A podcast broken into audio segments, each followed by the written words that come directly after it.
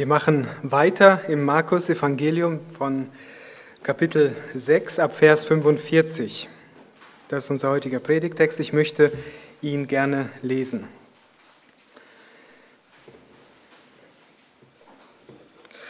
Und zugleich nötigte er seine Jünger, in das Schiff zu steigen und ans jenseitige Ufer nach Bethsaida vorauszufahren, bis er die Volksmenge entlassen hatte. Und nachdem er sie verabschiedet hatte, ging er auf einen Berg, um zu beten. Und als es Abend geworden war, befand sich das Schiff mitten auf dem See und er allein auf dem Land. Und er sah, dass sie beim Rudern Not litten. Denn der Wind stand ihnen entgegen, und um die vierte Nachtwache kommt er zu ihnen auf dem See gehend, und er wollte bei ihnen vorübergehen. Und als sie ihn aber auf dem See gehen sahen, meinten sie, es sei ein Gespenst und schrien. Denn sie hatten ihn alle, denn sie sahen ihn alle und erschraken. Und sogleich redete er mit ihnen und sprach zu ihnen, Seid getrost, ich bin's, fürchtet euch nicht.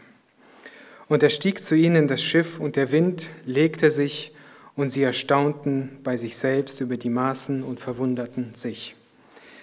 Denn sie waren nicht verständig geworden durch die Brote, denn ihr Herz war verhärtet. Und als sie hinübergefahren waren, kamen sie zum Land Genezareth und legten dort an. Und als sie aus dem Schiff traten, erkannten die Leute ihn sogleich. Ich möchte gerne beten. Herr Jesus Christus, wir danken dir für dein Wort, dass du heute durch dasselbe zu uns reden möchtest. So bitten wir dich um offene Herzen, dass du heute uns das sagen kannst und wir das hören, was für unser Leben wichtig ist.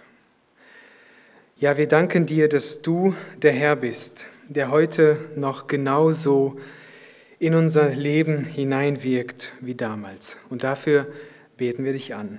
Amen. Ja, heute in der Predigt soll es wieder um das Thema gehen, wer Jesus Christus ist. Jesus offenbart uns heute noch einmal seine Identität. Eigentlich tut er es ja mit jeder Handlung, die wir in den Evangelien lesen. Jedes Wort, das er spricht, zeigt uns, wer Jesus ist.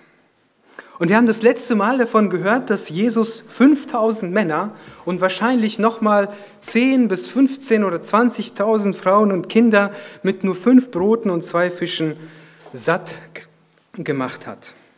Eigentlich bräuchte es jetzt keine weitere Offenbarung mehr darüber, wer Jesus Christus ist.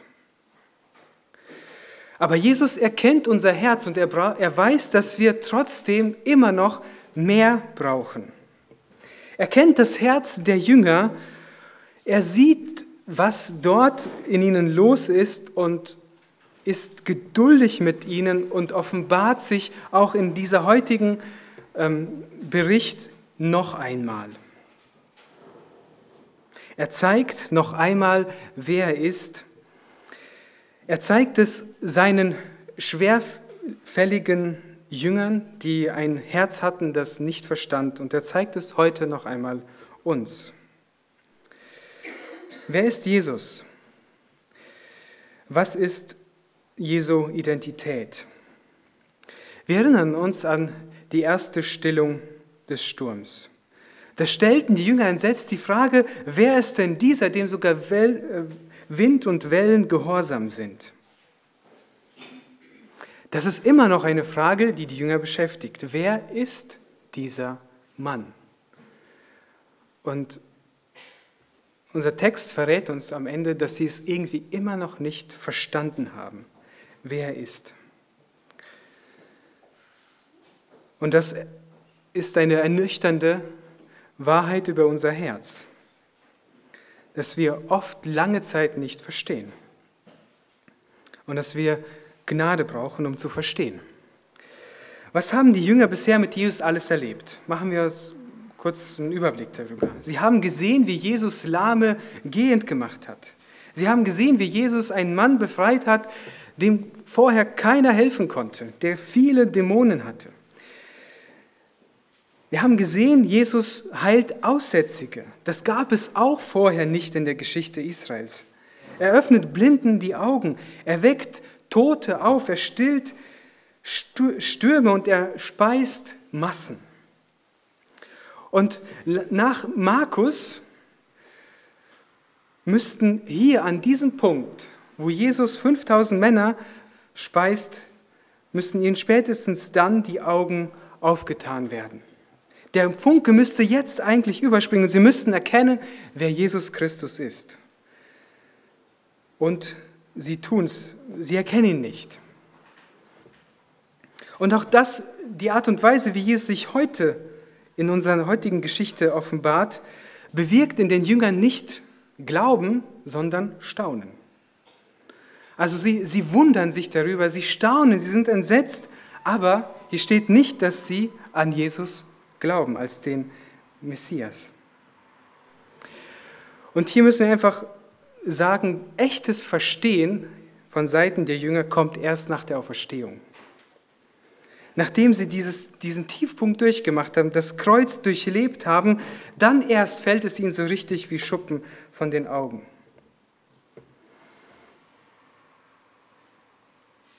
Hast du schon erkannt, wer Jesus Christus wirklich ist oder bist du immer noch eigentlich nicht so wirklich dabei? Und diese Geschichte, die nimmt dich heute so gesehen mit. Und du kannst heute mit den Jüngern verstehen, wer Jesus Christus ist. Was in den Jüngern Staunen auslöste, Furcht, Entsetzen, das soll heute bei dir Glauben auslösen an ihn, dass er Gott ist und derjenige ist, der dich wirklich rettet. Und so werden wir sehen, dass es einen Unterschied gibt zwischen Staunen und Glauben. Staunende, die bleiben einfach an der Oberfläche stehen. Sehen vielleicht das Außergewöhnliche, das Mysteriöse, das Göttliche, aber vertrauen mit ihrem Leben sich Jesus nicht an. Der Glaubende hingegen, er vertraut Jesus mit allem, was er ist und hat. Wer ist Jesus? Drei Dinge wollen wir heute über Jesus aus dieser Geschichte sehen. Erstens, er ist der leidende Knecht, der gekommen ist, nicht bedient zu werden, sondern um zu dienen. Zweitens, er ist der hohe Priester, der sich für die Seinen einsetzt und verwendet. Und er ist Gott, geoffenbart im Fleisch, der uns in unserer Not begegnet. Jesus ist der dienende Knecht. Vielleicht fragst du dich, hm, wo siehst du das im Text? Das steht hier doch gar nicht, dass Jesus der dienende Knecht ist.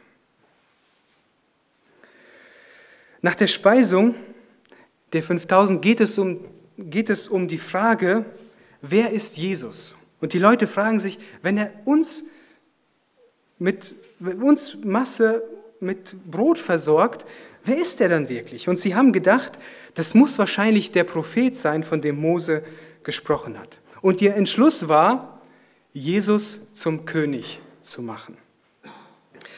Johannes 6, 14, Vers 14 und 15, da steht das. Als nun die Leute, ich möchte das lesen, 6, 14 bis 15. Als nun die Leute das Zeichen sahen, das Jesus getan hatte, sprachen sie, das ist wahrhaftig der Prophet, der in die Welt kommen soll. Da nun Jesus erkannte, dass sie kommen würden, um ihn mit Gewalt zum König zu machen, zog er sich wiederum auf den Berg zurück, er allein. Also hier sehen wir, hier hatte eine Masse von Menschen, 5000 Männer mindestens, den Anspruch auf einmal, diesen Mann, den wollen wir zu unserem König machen. Und am besten äh, machen wir uns zusammen und dann gehen wir und äh, besiegen die Römer und machen uns frei von ihrem Joch. Aber Jesus, er sagt dazu Nein. Er sagt zu der Vorstellung der Leute Nein, er möchte nicht ihr politischer Führer sein. Er ist nicht gekommen, um Israel aus der Hand der Römer zu befreien. Er ist gekommen, um der dienende Knecht zu sein. Er ist, der, er ist gekommen als König auf dem Kreuz gekrönt zu werden mit einer Dornenkrone. Und im nächsten Kapitel, äh, am nächsten Tag in Kapernaum, wo sie auf der anderen Seite waren, das kann man im Johannesevangelium nachlesen, da sagt er ihnen, worum es eigentlich geht. Es geht nicht darum, dass er ihr König ist, dass sie satt geworden sind, sondern es geht darum, dass er das eigentliche Brot ist und dass sie ihn essen müssen und sein Blut trinken müssen und wirklich an ihn glauben müssen. Und dann werden sie Leben haben. Also er weist, er weist diese Aufforderung der Leute, ihr König zu sein, entschieden ab und sagt, ich bin nicht euer König, ich bin zu, andre, zu einem anderen Auftrag in die Welt gekommen. Und dass die Leute das hören, sein Leib essen, sein Blut trinken, da sagen sie, nee, mit dem hier wollen wir nichts zu tun haben. Und die meisten wenden sich von ihm ab. Sogar Men, Jünger, die lange Zeit mit ihm gewesen sind. Aber wir müssen nicht denken, dass es Jesus leicht gefallen ist. Denn auf der einen Seite war es, er, er könnte einfach das Kreuz umgehen und ihr König werden. Und er hätte auch die Macht dazu, die Römer zu besiegen. Auf der anderen Seite stand eben das Kreuz. Und es war für Jesus immer eine harte Wahl. Und es war für ihn wirklich eine Versuchung. Und deshalb sehen wir und können verstehen, warum Jesus so handelt, wie er hier handelt. Und er tut, er tut zwei Dinge. Er schickt seine Jünger weg. Er sagt, ähm, dieser Ort hier mit diesen Leuten ist nicht sicher für euch. Geht lieber auf das Boot und ähm, ja, lasst mich mit den Leuten fertig werden. Also auch für die Jünger, die wahrscheinlich auch noch ähnliche Vorstellungen hatten wie diese Masse, Jesus zum König zu machen, ein Reich Gottes auf dieser Erde aufzurichten und sie zu seiner Rechten und zu seiner Linken. Auch für sie war das eine Gefahr, eine Versuchung. Deshalb sagt Jesus hier, setzt euch ins Boot und fahrt rüber nach Bethsaida. Und ich weiß nicht, wie es den Jüngern ging. erging. Ich denke, sie wären lieber dort geblieben, bei den vielen Leuten, da wo etwas passiert, aber stattdessen schickt Jesus sie auf das Boot. Und manchmal, glaube ich, geht es uns auch so, dass wir fragen, Herr, warum schickst du mich jetzt hierhin und lässt mich nicht dort? Warum muss ich jetzt das tun und nicht jenes? Ich würde viel lieber das eine machen. Aber manchmal sind die Orte, wo wir gerne sind, nicht gut für uns. Und das weiß Jesus. Er weiß, wie viel dein Ego tragen kann. Und deshalb setzt er die elf, ne, die zwölf Männer nachts in ein Boot und sagt zu ihnen, jetzt, jetzt geht und fahrt mal, das ist nichts mehr für euch. Und die Art und Weise, wie, Gott, wie Jesus hier mit den Jüngern handelt, ist oft ein Modell, wie Gott mit seinen Leuten handelt. Schau dir das Leben der Gläubigen an. Oft zieht Gott sie einfach weg aus dem Rampenlicht in die Einsamkeit, weg aus, aus der Sonnenseite des Lebens hin in Leiden. Zum Beispiel Abraham. Er lebte in einer Stadt, in Ur in Chaldea, hatte ein schönes, großes Haus, war ein bedeutender Mann. Und dann sagt Gott ihm, geh in ein, irgendein Land, das ich dir zeigen werde und lebe als Nomade in Zelten. Und das Land wird dir gehören, aber erst in 400 Jahren. Er bekommt, das Einzige von dem Land, das er bekommt, ist ein Erbbegräbnis, nachdem seine Frau Sarah gestorben ist. Und so bleibt er dort in diesem Land ein Fremdling. Und Gott sagt ihm, du bekommst auch einen Sohn. Auch darauf muss er 20 Jahre warten. Also Gott handelt oft so mit, mit den Seinen. Er weiß, was gut für sie ist und was nicht gut für sie ist. Aber wir können es oft nicht verstehen. Was macht Jesus in dieser Situation? Er geht ins Gebet. Und hier sehen wir Jesus als unseren hohen Priester, der für uns einsteht. An wichtigen Punkten seines Lebens sucht Jesus das intensive Gebet mit dem Vater. Zum Beispiel beim Dienstantritt verbringt er 40 Tage in der Wüste und fastet und betet. Und hier ringt er mit der Frage, was für ein Messias bin ich? Und er musste auf den Knien darum kämpfen, dass das Kreuz für ihn das Ziel ist und nicht die, die Ehre und die Herrlichkeit der Menschen. Ich denke er hat gesagt, nicht mein Wille, sondern dein Wille geschehe. Und wenn du willst, Vater, dass ich nach Jerusalem gehe und dort am Kreuz sterbe, dann gehe ich nach Jerusalem und sterbe dort am Kreuz. Was Jesus ins Gebet trieb, das war der Kampf, in dem er stand. Und John Piper sagte mal, solange wir nicht merken, dass wir uns in einem Krieg befinden, werden wir auch nicht beten.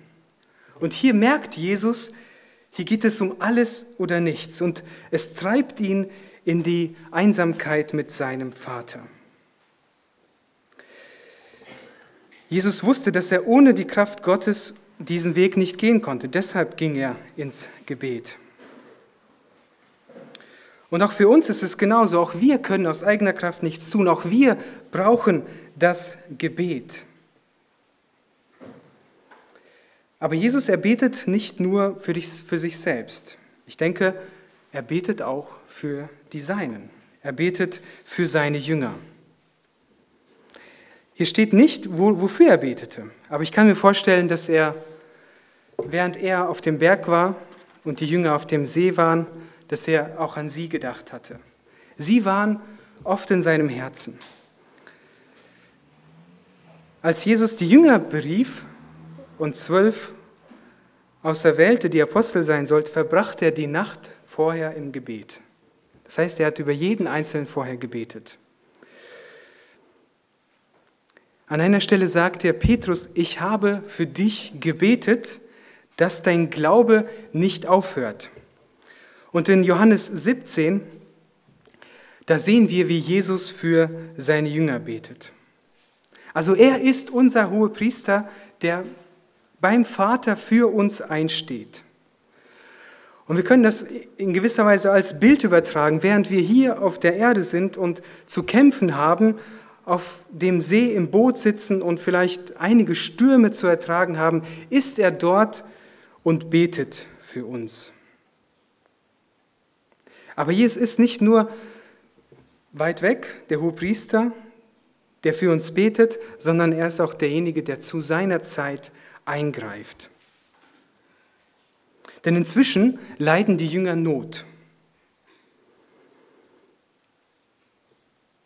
Und wahrscheinlich verstehen sie noch weniger, warum Jesus sie jetzt auf das, auf das Boot geschickt hat. Ja, sie waren gehorsam. Sie haben einfach das getan, was Jesus ihnen gesagt hatte. Und statt Segen kommt der Sturm. Sie erleben Probleme. Wir meinen oft, wenn Stürme, Probleme in unser Leben kommen, dann ist es oft auf Ungehorsam zurückzuführen. Aber hier sehen wir, dass es nicht so ist. Manchmal ist gerade der Weg des Gehorsams mit Stürmen verbunden, mit Stress, mit Problemen.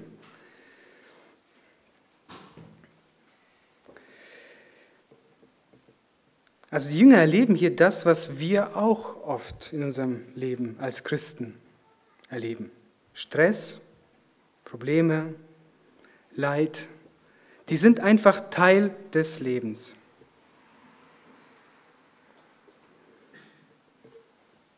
Und wenn du allein bist, dann hast du schon genug Probleme. Aber wenn du erstmal verheiratet bist und Kinder hast, dann werden die Probleme noch mehr. Dann wirst du definitiv Stress erleben, so wie die Jünger Stress erlebt haben. Und so fühlen wir uns in manchen Lebenssituationen so wie die Jünger auf dem Boot. Sie kämpfen mit dem Wind und den Wellen, sie versuchen ans Ufer zu gelangen, aber es gelingt einfach nicht. Eigentlich kennen sie die See. Sie sind darin groß geworden. Sie waren schon oft nachts dort und es lief alles gut und jetzt auf einmal kommen sie nicht mehr klar. Es war so heftig, dass sie einfach stecken geblieben sind. Es war jetzt nicht so schlimm wie vorher, wo sie in Lebensnot äh, geraten sind, aber sie kommen einfach nicht weiter. Sie stecken mittendrin fest. Jesus sagt ihnen, äh, geht nach Norden und am Ende landen sie mitten im See und es geht weder rauf noch runter und sie kämpfen dort. Und uns geht es manchmal so ähnlich. Wir meinen manchmal, wir haben es im Griff, wir können es, das, das, das, haben wir schon oft gemacht. Und dann merken wir, die Wellen werden uns zu groß, der Wind wird uns zu stark und wir schaffen es einfach nicht, aus diesem Sturm herauszukommen. Wir kämpfen, aber wir kommen einfach nicht weiter.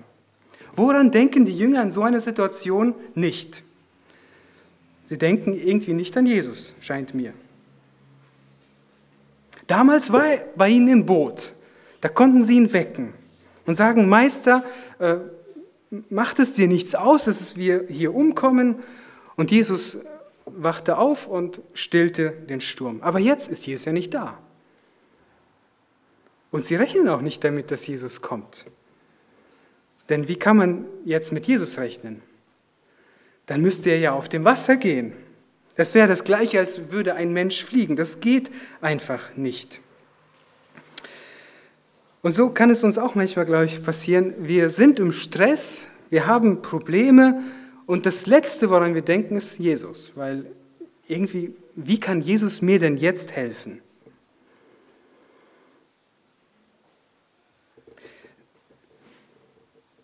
Und wir denken, irgendwie kriege ich das noch selber äh, unter Kontrolle. Irgendwie komme ich noch selber an das Ufer. Und also Jesus kann mir schon retten. Jesus kann mir meine Sünden vergeben, aber kann er mir auch in meinen jetzigen Lebenssituationen helfen?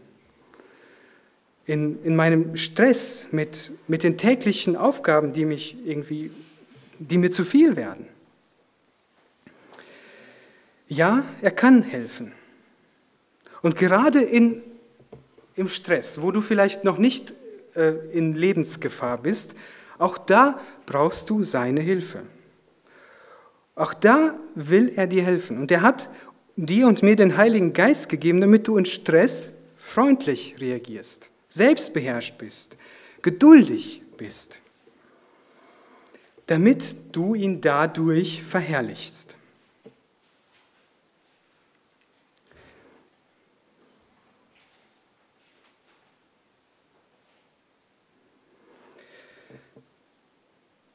Und warum du ihn brauchst, ist, Jesus ist nicht nur das Ticket in, in den Himmel für dich, sondern er ist auch derjenige, der dein Leben umgestalten will. Und das bedeutet, dass er in deinen Herausforderungen dir helfen möchte, dass du so handelst und so reagierst, wie er, wie, wie er es möchte. Und er hat ein Interesse, dir zu helfen. Und er hat auch die Kompetenz dazu. Die Frage ist, wie hilft er dir? Wie hilft Jesus dir im Stress? Er hilft dir erstmal, indem er dir Gnade gibt. Nun, das ist irgendwie ein abgenutztes Wort, Gnade, aber Gnade ist eine Realität. Es ist kein leeres Wort, es ist das, was Jesus in deinem Leben bewirkt, wenn du den Heiligen Geist hast, wenn du zu ihm gehörst. Er hilft dir, indem er dir die, den Zuspruch der Bibel gibt. Und alles, was Gott in seinem Wort gegeben hat, soll dir dazu helfen, in Stress und in den Herausforderungen deines Lebens ähm, zu bestehen. Alle Schrift ist von Gott eingegeben nützlich zur Belehrung, zur Überführung, zur Unterweisung in der Gerechtigkeit. Wie hilft er dir noch?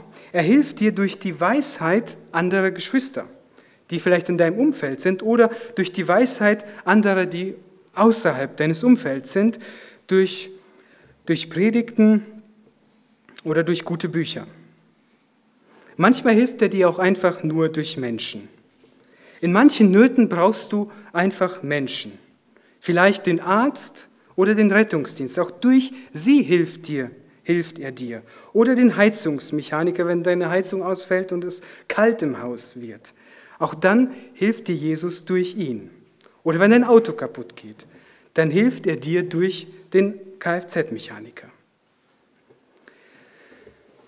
Aber hier bei den Jüngern kommt Jesus selbst zu ihnen in ihre Not.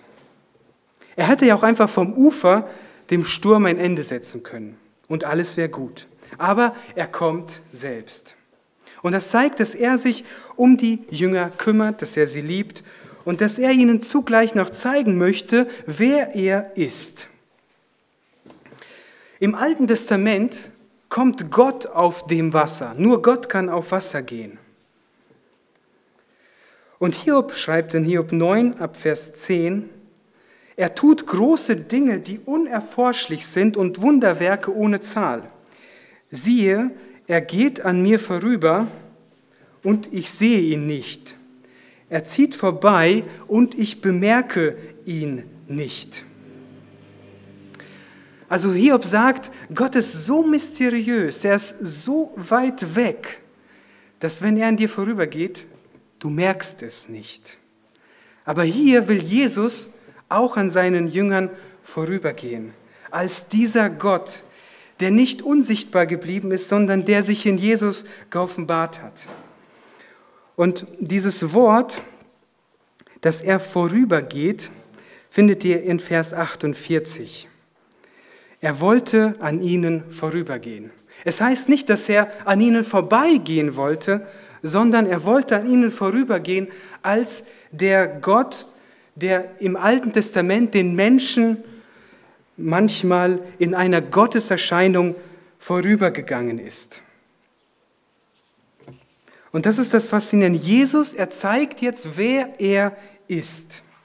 Die Jünger haben schon viel von Jesus gesehen, aber diesen Aspekt, dass er an ihnen vorübergeht, wie in einer Gotteserscheinung, das haben sie noch nicht erlebt.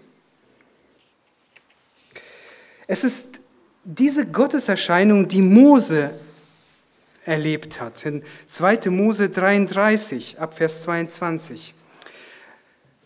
Wenn dann meine Herrlichkeit vorübergeht, so stelle dich in die Kluft und ich will dich mit meiner Hand so lange bedecken, bis ich vorübergegangen bin. Aber hier sehen wir das gleiche Wort.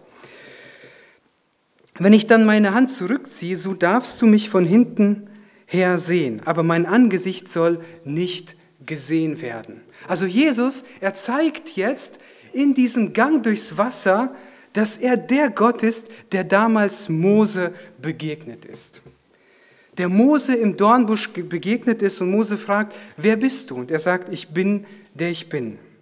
Und der an Mose vorübergezogen ist und seine Herrlichkeit gezeigt hat. Dieser Aspekt, den zeigt Jesus jetzt hier seinen Jüngern auf dem Wasser. Und zunächst, wie reagieren sie darauf? Sie sind voll Furcht und entsetzt. Sie schreien los, weil, weil da auf einmal jemand auf dem See geht, eine Gestalt, ein Phantom, das sie überhaupt nicht einordnen können. Nun, ihre Reaktion ist verständlich. Und so reagieren Menschen eigentlich immer, wenn sie ein Stück weit von, von der Herrlichkeit Gottes sehen. Sie geraten in Furcht und Todesangst. Aber sie brauchen sich nicht zu fürchten.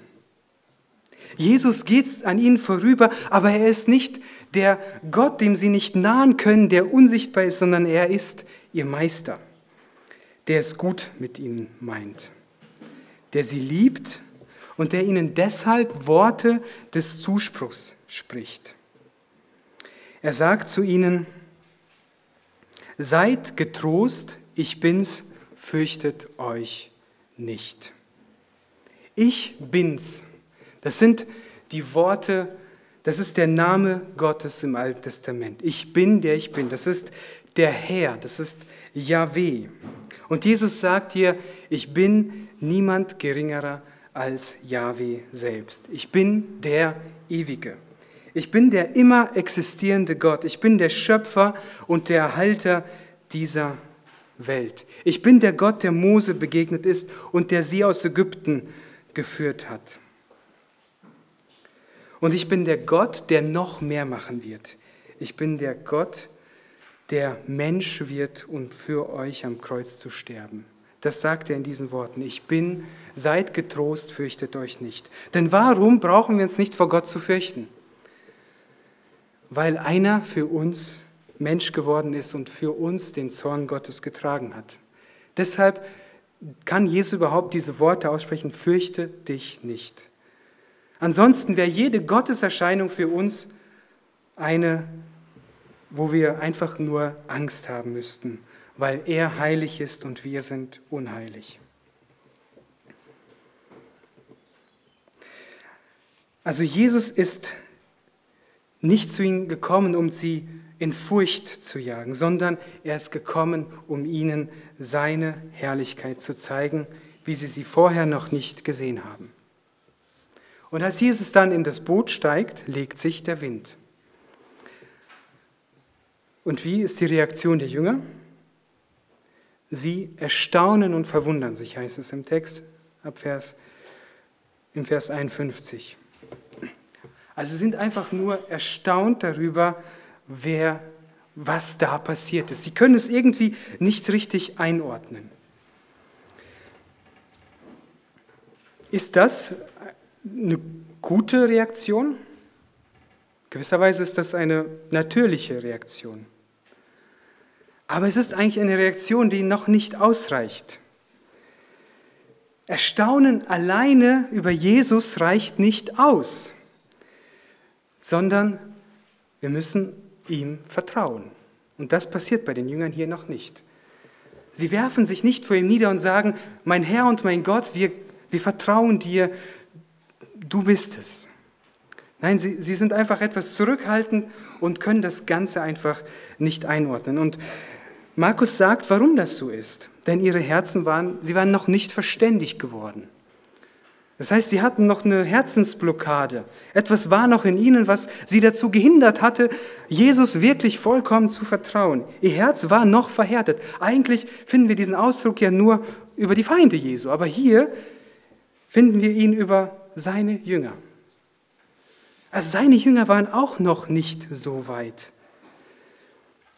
Jesus erwartet von uns nicht einfach nur, dass du über Jesus staunst und toll findest, was Jesus alles getan hat, sondern er möchte, dass du an ihn glaubst. Er möchte nicht nur, dass du über ihn begeistert bist, sondern dass du ihm nachfolgst. Darum geht es ihm. Und deshalb, wenn du noch nicht, wenn du erstmal sagst, wow, Jesus ist großartig, er kann über Wasser gehen, dann reicht das noch nicht, dann bist du noch nicht so weit, sondern es muss in der Nachfolge münden.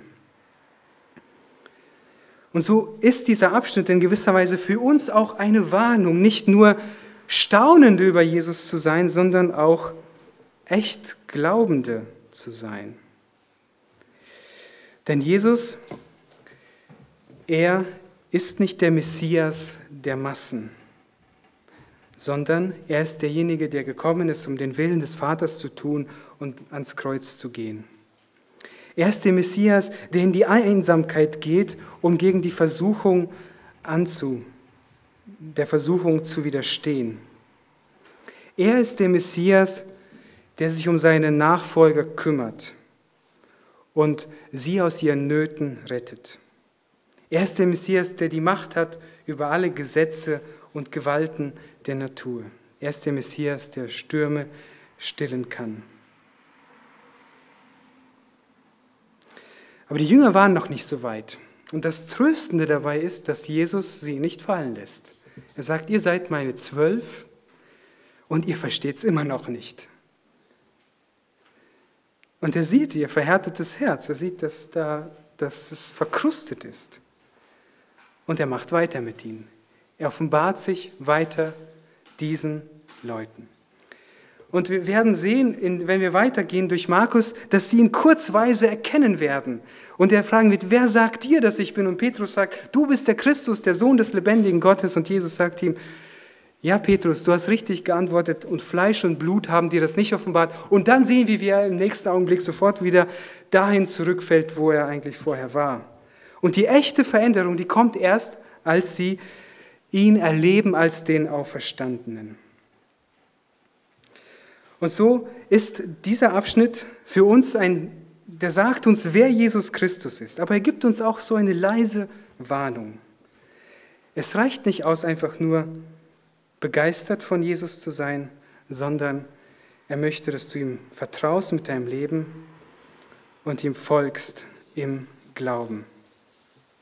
Und besonders, glaube ich, gilt diese Warnung, klar, jedem von uns, aber auch den Kindern, die von Anfang an alles über Jesus wissen. Aber Kinder, es reicht nicht aus, einfach nur begeistert zu sein von dem, was Jesus getan hat. Ihr müsst ihm mit eurem ganzen Leben und Herzen vertrauen. Amen.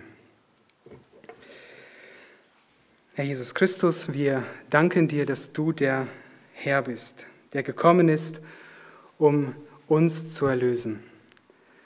Danke, dass du bis ans Kreuz gegangen bist, um für unsere Schuld und Sünde zu sterben.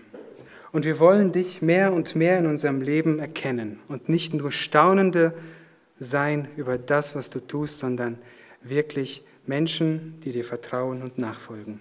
Amen.